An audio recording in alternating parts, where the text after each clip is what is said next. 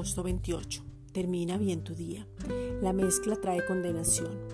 Al escuchar la palabra de gracia, casi que les da escosor a algunos, como una sensación de picazón y enojo, a un disgusto y el no creer. Antes de nacer de nuevo, Dios nos atrae, pero hace dos cosas. Primero nos muestra cómo estábamos apartados de Él, con naturaleza pecaminosa, enfermos, nuestro espíritu muerto, sin prosperidad en ninguna de las áreas. Y segundo nos coloca la misma fe para salvación. Él mismo hace todo.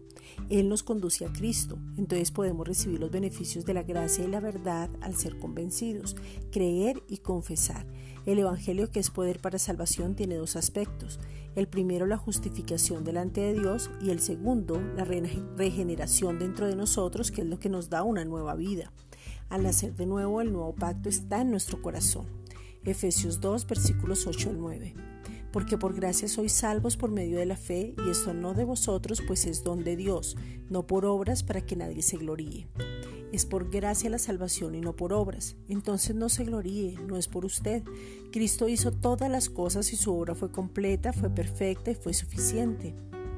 No es por hacer, es por creer, y como consecuencia tus acciones muestran quién eres. La mezcla siempre te va a condenar, tú no estás en la ley.